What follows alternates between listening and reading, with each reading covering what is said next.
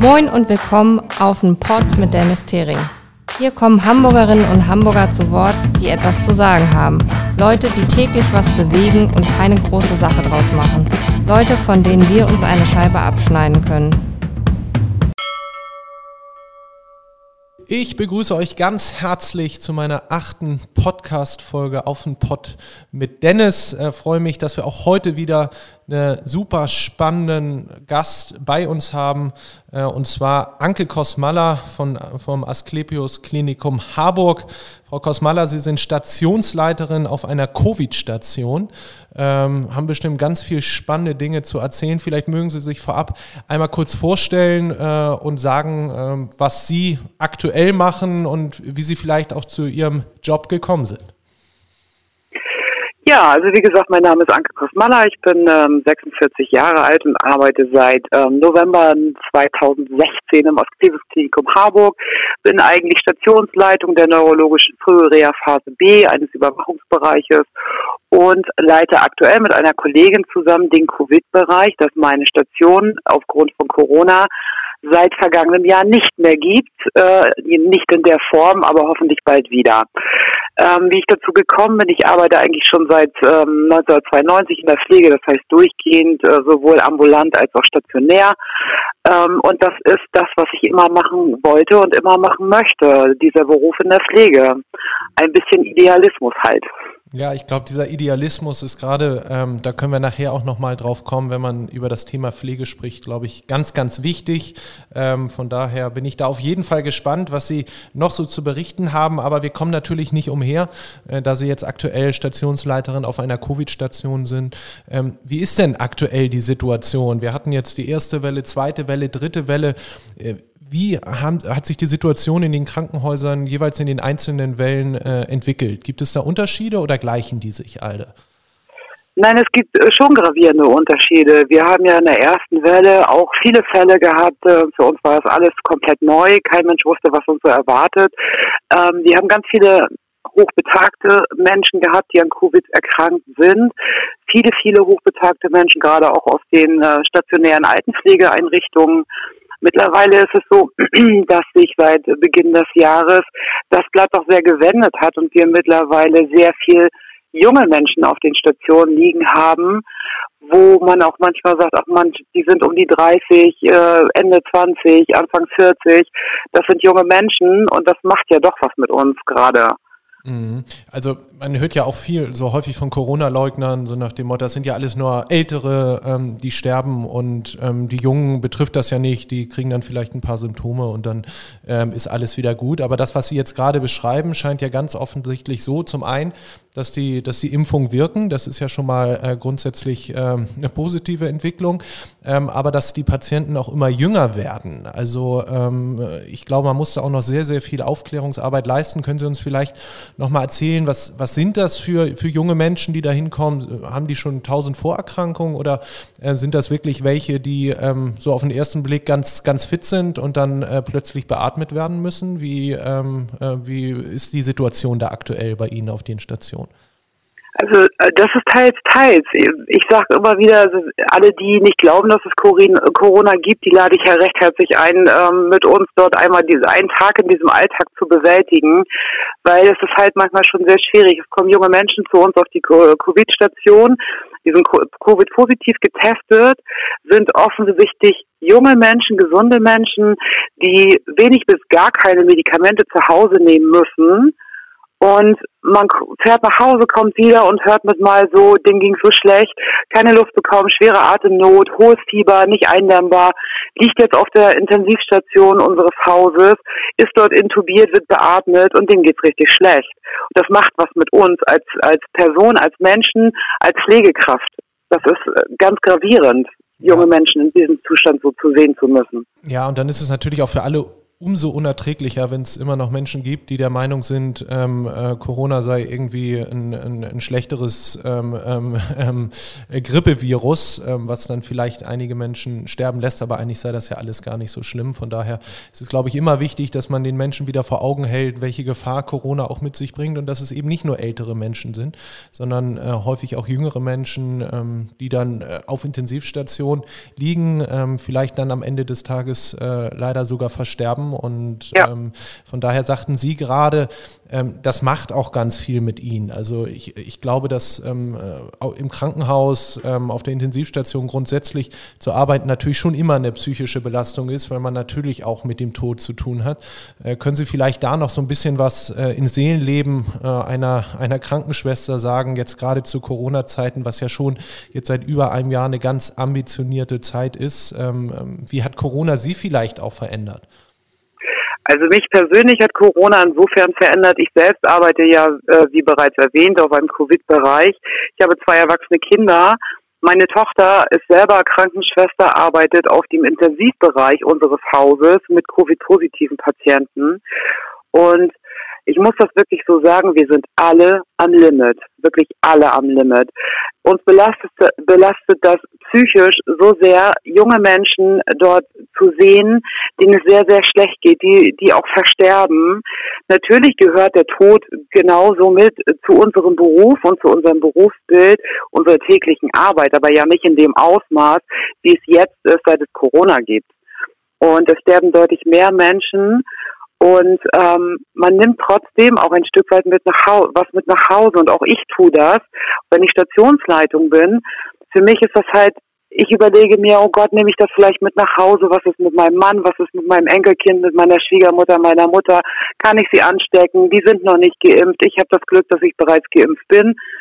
Das, die Angst ist immer unser Begleiter, trotz alledem.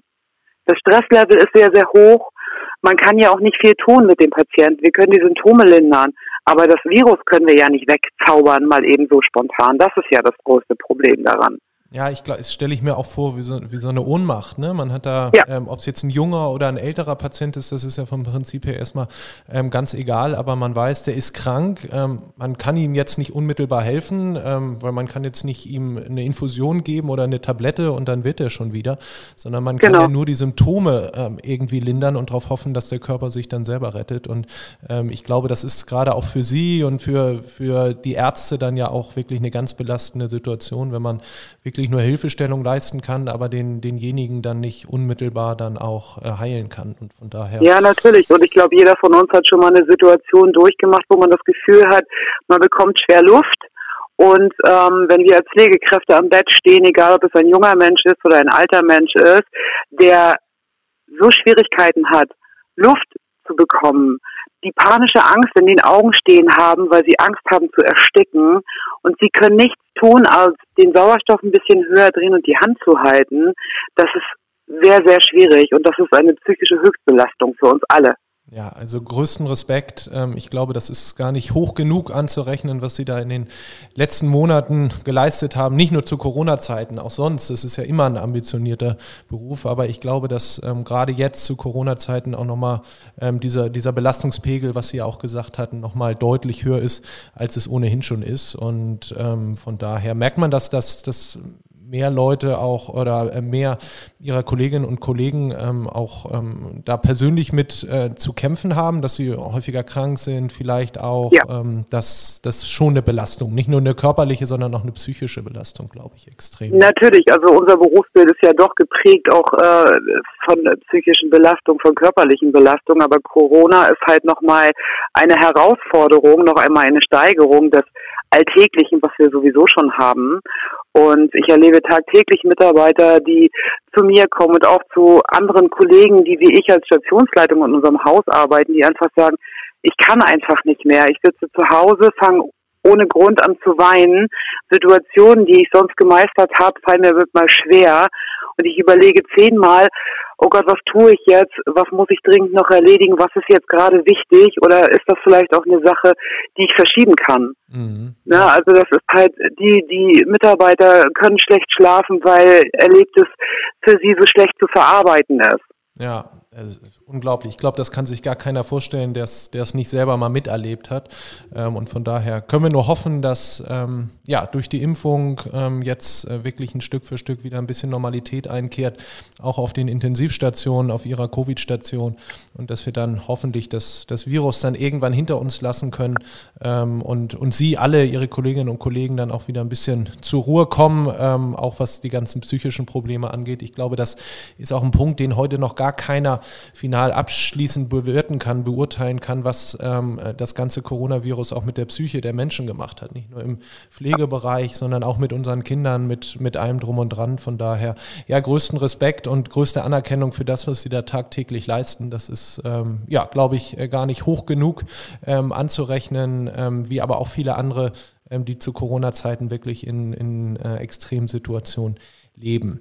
Sie hatten gesagt, Sie äh, sind seit 1992 in dem Beruf. Ähm, mhm. äh, da würde mich mal interessieren, wie hat sich das Berufsbild verändert? Also ähm, ist es immer noch so wie damals oder ähm, ist durch die Digitalisierung alles leichter geworden, äh, schwieriger geworden?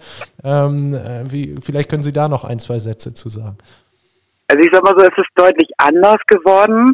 Es ist ja heute so, dass ähm, wir doch ein äh, in unserem Berufsbild uns stark verändert haben. Früher war es ja doch so, von der Hierarchie her, die Ärzte waren so hochgestellt, äh, die Pflege hat sich kaum getraut, das Wort zu erheben. Heute ist es so, dass wir Pflegefachfrauen, Pflegefachmänner sind. Wir wissen, was wir tun. Ähm, es ist, worauf Wert gelegt wird, das, was wir in unserer täglichen Arbeit leisten, muss niedergeschrieben werden. Es ist deutlich mehr geworden, als es damals war. Es gab damals eine Patientenakte, wo was geschrieben wurde und dann war es das. Heute ist es ja so, dass wir an der Front sage ich jetzt mal, am Patienten direkt uns ein anderes Bild verschaffen, wie es früher noch war. Früher war es äh, auch von den Materialien was ganz anderes. Das kann man mit der heutigen Zeit überhaupt nicht mehr vergleichen. Mhm. Überhaupt nicht mehr. Ja. Pflege ist im Wandel und das ähm, wird ja auch noch spannend werden, auch zukünftig ja noch. Mhm. Ich glaube auch, da ist ganz, ganz viel Bewegung drin. Würden Sie den Job heute nochmal ergreifen? Oder ja, würden ja, Sie sagen, immer. Immer wieder. Immer wieder, ja. Äh, das ist, glaube ich, auch das. Ich habe ja auch ähm, viele Jahre beim großen Pflegeheimbetreiber in Hamburg gearbeitet, wo ich gesehen habe, dass die Menschen, ähm, die Frauen und Männer dort mit ganz viel Leidenschaft, mit ganz viel Herzblut dabei ist, Menschen zu helfen, sie zu pflegen ähm, und viel Idealismus ähm, auch dazu gehört. Und ähm, ich glaube, ähm, das ist auch der Punkt, was man immer wieder rausstellen muss, dass man auch eine, ich finde, noch höhere Wertschätzung auch in der Gesellschaft für das aufbringt, was, äh, was Sie und Ihre Kollegen Kolleginnen und Kollegen äh, dort leisten, ähm, um einfach auch den Nachwuchs zu gewinnen und die Leute davon zu motivieren, hey, geht in die Pflege, da, da geht ähm, auf jeden Fall einiges, es macht Spaß, es ist ein Job mit Zukunftsperspektiven. Wie ist so die Situation ähm, auf dem Ausbildungsmarkt? Ähm, finden Sie gut äh, Pflegekräfte ähm, oder ist es extrem schwierig, äh, dafür Nachwuchs zu sorgen? Ja, es ist schon schwierig. Also ähm, natürlich, unser Beruf hat ja eine Lobby auch in der Gesellschaft. Äh, wenn man sagt, so ja, man ist vielleicht Altenpfleger, ja, mein Gott, du gehst ja nur den Popo wischen und so ein bisschen füttern. Das ist es ja nicht. Und ähm, es ist tatsächlich so, dass ich mir ein bisschen Sorge mache um die Zukunft in der Pflege, weil jetzt schon sind äh, die Klassenstärken in den Ausbildungsstätten ja deutlich geschrumpft im Gegenteil, äh, im Gegenteil zu vorherigen Jahren und Jahrzehnten, weil den Beruf möchte kaum jemand machen. Das heißt immer, wir werden zu wenig bezahlt für das, was wir tun. Natürlich ist es eine schwierige Arbeit. Wir arbeiten in drei Schichten, andere gehen feiern und wir gehen zur Arbeit. Und weil junge Menschen überlegen sich natürlich auch, wie können sie das Bestmögliche für sich rausholen. Mhm. Ja. ja. Also von daher, ich mache mir ein bisschen Sorgen, ja. Und gerade die generalisierte Ausbildung, ähm, die ist nochmal ein großer Meilenstein, aber ich glaube trotzdem perspektivisch gesehen, dass wir viel, viel, viel mehr tun müssen, um Menschen für diesen Beruf zu begeistern. Mhm. Sonst wird es irgendwann noch weniger Auszubildende geben wie es jetzt schon gibt. Ja, das ist ja auch ein extrem sinnstiftender Beruf. Ähm, ich habe ja, wie gesagt, auch durch meine, ähm, meine vorigen beruflichen Erfahrungen gesehen, mit wie viel Leidenschaft die Menschen dabei sind. Und wenn man mit ihnen ins Gespräch geht, ähm, dann sagen sie, das, was mich am meisten antreibt, das, was mich am meisten bewegt, ist dieser enge Kontakt mit den Menschen. Zu wissen, ich kann ihnen helfen, kann ihnen das Leben erleichtern, in ihrem Fall dann auch vielleicht Schmerzen nehmen, äh, indem sie da sind, indem sie unterstützen. Von daher stelle ich mir das ganz ganz, ganz äh, toll vor und ähm, es ist ein Beruf mit Zukunft. Von daher, jeder, der zuhört, in die Richtung gehen will, ähm, äh, guckt euch das an. Ich glaube, ähm, es lohnt sich allemal in diese Richtung zu gehen. Ähm, ja, ganz, ganz, ganz großartig. Sie sprachen von dem äh, Dreischichtbetrieb. Äh, das ist natürlich ähm, ähm, auch dann eine extreme Belastung. Ähm, wie würden Sie sagen, äh, ist die Pflege grundsätzlich äh, im Bereich ähm, Familie und Beruf, was ja häufig ähm, äh, ein großer Punkt ist, wo darüber gestritten wird, wie familienfreundlich sind die Berufe, Lässt sich das gut miteinander vereinbaren oder ähm, ist das schon schwierig grundsätzlich? Also es gibt immer Möglichkeiten. Also ich kann mich ja jetzt auf meinen Arbeitgeber beziehen. Es ist tatsächlich so, dass wir doch ein sehr äh, arbeitnehmerfreundliches Unternehmen sind, weil es gibt immer Möglichkeiten, selbst wenn ich alleinerziehende Mutter wäre, diesen Beruf erlernt habe und weiter ausüben möchte, gibt es immer die Möglichkeit, ähm, einen Kompromiss zu finden, dass ich arbeiten kann, aber trotzdem meine Familie und meine Kinder unter einen Hut bekommen kann, dass ich zum Beispiel, äh, bei uns ist es äh, das Ergänzungsteam, wo ich jetzt als äh, Arbeitnehmer sagen kann, ich mu muss die Zeit von, ich sag mal, von 12 bis 13, äh, von 8 bis 13 Uhr arbeiten, weil ich vorher meine Kinder in die Kita bringen muss und danach wieder abholen muss. All das ist bei uns möglich. Und ähm, es heißt nicht, dass man stets und ständig Nachtdienste arbeiten muss. Das ist halt, man muss miteinander reden und all das ist möglich. Mhm. Auch Familie und Beruf unter einen Hut zu bekommen. Ja, das ist toll ja auch zu hören, dass wir ähm, so einen großen ähm, ähm, Krankenhausbetreiber bei uns in Hamburg haben, der, der da ganz viel Wert drauf liegt. Ich glaube, das ist auch wichtig, um, äh, um Fachkräfte auch zu gewinnen und auch im Wettbewerb äh, zu bestehen, dass die Arbeitgeber auch erkennen, dass es wichtig ist, eine gewisse Work-Life-Balance, sagt man ja immer, Familie genau. und Beruf gut unter einen Hut zu bekommen. Und das ist ja schon mal ein gutes Zeichen, äh, wenn das bei Ihnen auf jeden Fall gegeben ist. Ich glaube, da hat auch in den letzten Jahren Umdenken bei vielen Arbeitgebern stattgefunden, die gesagt haben, ja, wir können, wir müssen halt einfach gucken, dass wir, dass wir alles unter einen, einen Hut bekommen, dass wir natürlich die Bezahlung muss stimmen, aber auch dieser äh, Freizeitanteil und, und diese Lebensqualität, die man auch durch die Familie bekommt, glaube ich, ganz, ganz wichtig ist. Und Sie sprachen auch das Thema Bezahlung an. Äh, ich glaube, das hat inzwischen jeder verstanden, dass ähm, das, was Sie ähm, und alle, die in der Pflege tätig sind, dort leisten, ganz äh, herausragend ist und dass das, glaube ich, gar nicht gut genug bezahlt werden kann. Aber neben der Bezahlung glaube ich, auch immer diese, diese Wertschätzung für das, was die Menschen dort machen, ähm, äh, ganz, ja. ganz oben ansteht. Und ähm, äh, ob es jetzt nun 100, 200 Euro mehr oder weniger sind, hoffe ich, ist es so, dass die, das ist zumindest meine Erfahrung gewesen, dass die Leute sagen, hey, Wertschätzung für das, was man tut, ähm, weil das, äh, glaube ich, ein extrem harter Job ist und äh, für die Gesellschaft unglaublich wichtig ist. Ist das auch Ihre Einschätzung? Das ist auch meine Einschätzung so. Natürlich ist es so, man sagt immer, man könnte immer mehr Geld verdienen. Aber ähm, ich sag mir dann auch immer, definiere mal mehr Geld. Es ist halt so, unsere Berufsbranche ist notwendig. Wir sind ähm,